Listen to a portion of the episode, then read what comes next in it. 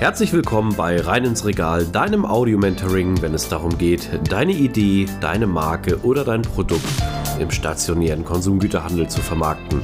Mein Name ist Ben und mit nunmehr 20 Jahren Berufserfahrung habe ich den Expertenstatus erreicht und ich freue mich, dich auf deiner Reise begleiten zu dürfen. Und nun wünsche ich dir viel Spaß mit dieser Episode.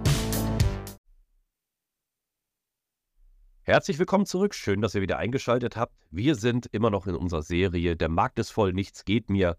Und mittlerweile in der achten Folge angekommen aus dieser Staffel. In der letzten Folge hatten wir das Thema den konkreten Vertriebsplan besprochen. Leo, schön, dass du an Bord bist. Heute geht es nochmal um die Hard Facts, um die sogenannte Erfolgskontrolle. Wir wollen die Aktion natürlich nochmal im Nachgang bewerten, was wir uns über diese Staffel und über die Folgen mühsam aufgebaut haben.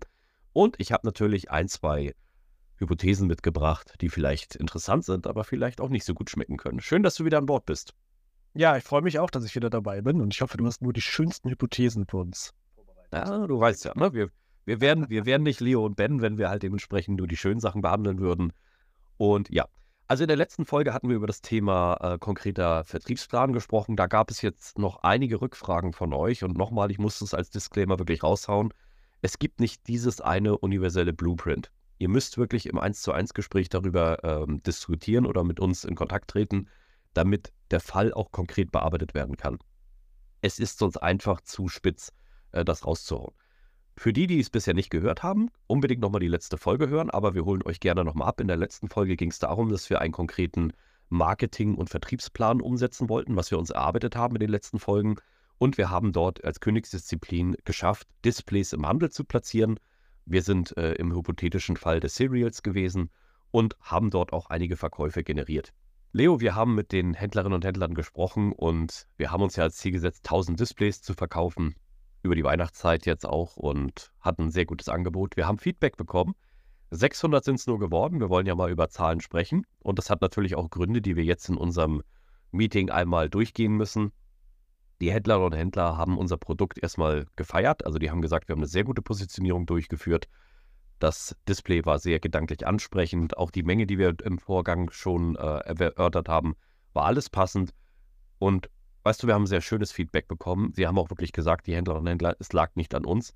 Wir haben gerade einfach das Thema, der Markt ist voll, nichts geht mehr. Aber es ist aktuell so, dass wir uns in einer wirtschaftlich sehr schwierigen Phase befinden und die Verbraucherinnen und Verbraucher sehr, sehr vorsichtig sind, was das Ausprobieren neuer Produkte angeht und die Märkte auch einen geringeren Abverkauf haben gegenüber dem letzten Jahr. Das bedeutet, äh, ja, irgendwo haben die Kunden Igel in der Tasche, wie man so schön sagt. Und jetzt haben wir da 400 Display auf Lager stehen. Jetzt ist die Frage natürlich, ähm, wie wichtig ist so ein Feedback für dich jetzt auch in deinem Bereich und was können wir damit machen? Ja, es ist natürlich immer wichtig, also erstmal auch zu hören, dass die, der Handel an sich ähm, die Produkte gut findet und sagt, dass die Positionierung passt. Also das heißt also, dass die Zielgruppe sich angesprochen fühlt und auch kauft. Das ist ja schon mal super. Ist natürlich die Frage, wenn das alles so ist, ähm, warum sie denn dann nicht die 400 mehr auch noch reinnehmen. Ja, ist einmal die Frage, wenn es saisonalisierte Displays sind, zum Beispiel weihnachtlich saisonalisiert, ja, kann man die einmal ähm, praktisch entpacken, ne, dass die Ware nicht draufsteht und man die Ware anders abverkauft, so dass man die Displays eventuell einfach nächstes Jahr wiederverwenden kann. Wenn es jetzt allerdings irgendwie die äh, Euro 24 war, äh, Europameisterschaft, äh, und da überall eine 24 mit draufsteht, dann kann man das natürlich äh, in 25 nicht mehr verwenden. Also das gilt erstmal zu klären, äh, kann man das überhaupt nochmal verwenden, ja oder nein. Und äh, wenn nicht, dann muss man natürlich gucken, ob man irgendwie schnell handeln kann. Also ob man wenn man es jetzt zum Beispiel eine deutsche Bedruckung hat, ob man es äh, schafft, es vielleicht nochmal in Österreich oder in der Schweiz nochmal zu verwenden oder ob man nochmal eine andere Handelskette damit rantritt, irgendwie eine, eine Preisofferte macht, dass man irgendwie einfach ein Angebot, ein Angebot fährt. Sowas könnte man machen. Wenn das aber alles nicht geht und man sagt, das passt jetzt eigentlich auch zu einer äh, frischen, zu einem frischen Produkt nicht, jetzt irgendwie mal 10% runterzugehen, das, äh, wir wollen uns nicht gleich den Markt von Anfang an kaputt machen, dann ähm, und man es auch nicht das nächste Jahr verwenden kann, dann würde ich sagen, ist es eine Sache, die man auf die Vernichtungskostenstelle buchen muss. und äh, ja, man einfach 400 Displays abschreibt und ja, das ist, kann passieren. Ne? Nichtsdestotrotz hat man ja die Info, dass es sich gut abverkauft hat. wenn es denn stand. Und ähm, das ist ja auch schon mal ein positives Feedback.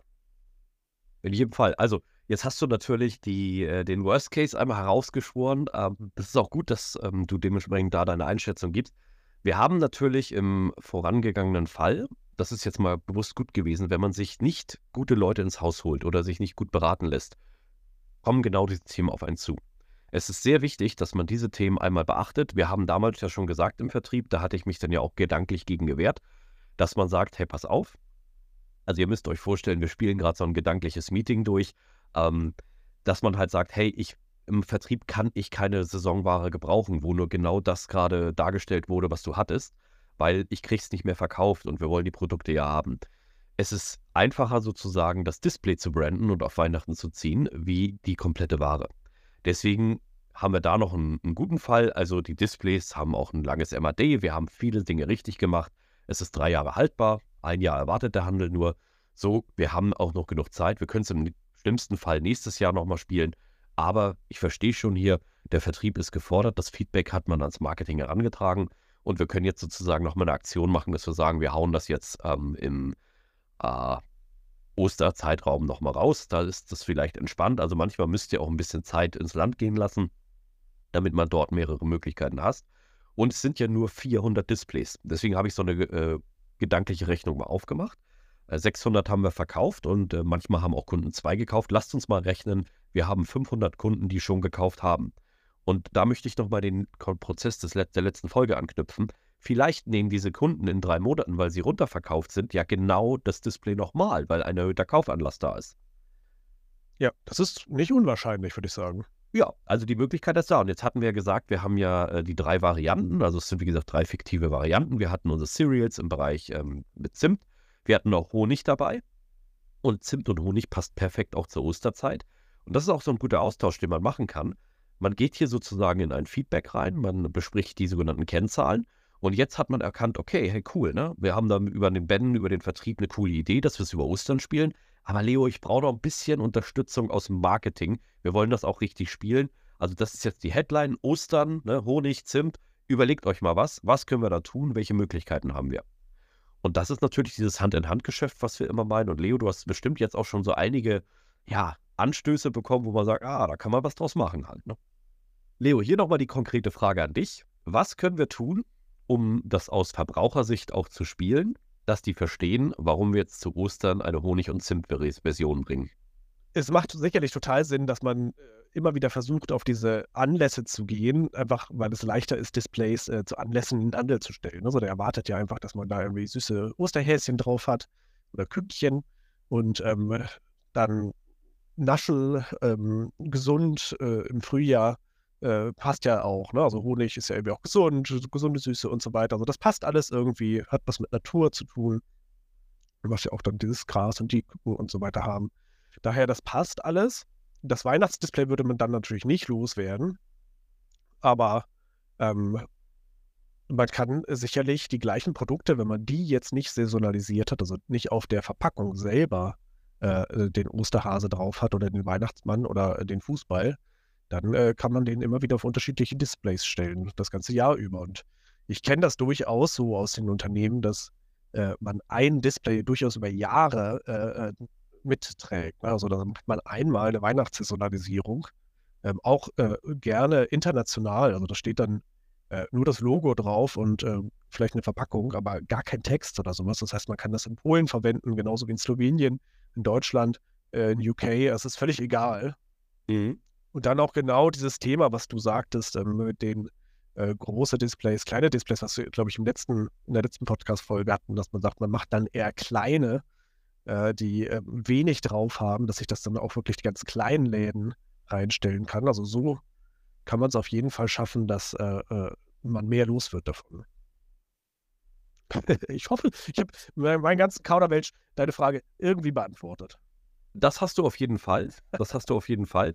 Und was jetzt auch klar ist, diese Kennzahlen sind wichtig. Also ich bin ja sehr schnell auf Zahlen eingegangen, deswegen wiederhole ich sie immer. Ne, das ist auch 1000 Display war das Ziel, 600 haben wir nur verkauft bei 500 Kunden. Manche haben mal zwei genommen.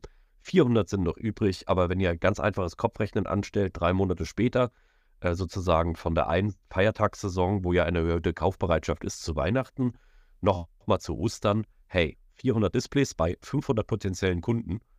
Vielleicht hat es nicht bei jedem funktioniert, vielleicht auch bei anderen besser. Es ist machbar. Also hier ja. war die Vertriebsplanung sehr wichtig, auch in der Vergangenheit, dass man das durchgeführt hat. Und im besten Fall haben wir bei unserer kleinen Kundengruppe, die wir schon aufgebaut haben, den doppelten Umsatz. Sicherlich, ja. Also du hattest ja als Anfangsproblem auch gesagt, dass der Handel gespiegelt hat, jetzt aufgrund von der aktuell erscheinenden äh, Krise ähm, sind die Endkunden auch nicht mehr bereit, so viel zu zahlen. Und das ist natürlich eine Sache, die äh, das Produkt sowohl auf dem Display als auch auf, im Regal dann betrifft. Ne? Also das ist einfach ein, ein Pricing-Thema. Leider ist es jetzt gerade in den Krisen, die man jetzt auch kennt, häufig sogar so, dass also sowohl der Kunde nicht mehr bereit ist, so viel zu zahlen, der Endkunde, als auch, dass trotzdem äh, Verpackungskosten und Materialkosten und äh, Rohstoffkosten alles nach oben geht. Das heißt also, eigentlich müsste man teurer werden, äh, obwohl der Kunde billiger erwartet. Das ist natürlich so ein bisschen eine Krux, ähm, wo man dann richtig ins Produkt reingehen muss. Ne? Also da ist dann zum Beispiel ein Downsizing auf einmal ein Thema, dass man sagt, man macht die Verpackung vielleicht billiger, indem man weniger Rezeptur reinpackt, also weniger Produkt reinpackt, äh, ein bisschen Rezepturkosten spart, solche Sachen. Ähm, dann muss man natürlich schauen, wenn man das eigentlich immer auf dem Display haben will, passt dann das Display auch noch. Aber da gibt es auch, also passt die Ware nach wie vor aus Display, aber es gibt tatsächlich beim Display auch immer wunderbare Möglichkeiten der Anpassung. Also wenn wir jetzt zum Beispiel ein eine äh, Cereal-Verpackung raufstellen wollen, die ja dann auch nicht wackeln darf, wenn sie dann mit der Haube, die wird ja in der Regel mit Hauben ausgeliefert, die der Handel dann abzieht vom Display. Das heißt, äh, es darf nicht wackeln da drin, dann kann man dann aber kleine, ähm, ja, so Füllstückchen äh, reinlegen in die, in die einzelnen Regale und so. Es gibt da also schon viele Möglichkeiten, ähm, das ursprüngliche Display trotzdem weiter zu verwenden, wenn man nicht, wie ich schon am Anfang einmal geschildert hatte, das in irgendeiner Form ein bisschen dumm auf irgendwas personalisiert hat, was nie wiederkommt. Das sollte man vielleicht am Anfang einfach mal sein lassen. Und deswegen hat man ja auch gute Profis an der Seite, die einen da auch rechtzeitig von abraten oder auch beraten in der Form. Ähm, ihr seht es aber sehr, es ist sehr, sehr wichtig, dass man Kennzahlen hat, auch in vielen Bereichen, auch wenn Zahlen manchmal trocken und nervig sind. Aber in den Krisen, dann, wenn es wirklich drauf ankommt, wenn es wirklich nur um eine 1 oder 0 geht, weiß man sofort, was man tun muss und verheddert sich nicht in sinnlosen Entscheidungen. Genauso wie du schon sagtest, die Kosten gehen hoch, ist schizophren. Aber ähm, auch da gibt es Möglichkeiten halt dementsprechend. Und genau das wollen wir in unserer Folge ja behandeln. Freut euch auf jeden Fall auf das Fazit unserer Serie. Der Markt ist voll, nichts geht mir. Irgendwie schaffen wir es doch immer wieder, dass etwas geht. Und genau das ist ja auch der Sinn dieser Staffel. Ja, sehr schön. Ich freue mich drauf aufs nächste Mal. Bis zum nächsten Mal. An dieser Stelle möchte ich mich ganz herzlich für deine Aufmerksamkeit bedanken. Schön, dass du bis zum Ende dran geblieben bist. Solltest du meinen Kanal noch nicht abonniert haben, tue dies jetzt, dann wirst du automatisch benachrichtigt, wenn die neuesten Episoden online kommen. Solltest du jemanden kennen, für den dieser Content interessant ist, zögere nicht, mich weiter zu empfehlen. Ich danke dir und freue mich. Bis zum nächsten Mal. Dein Ben.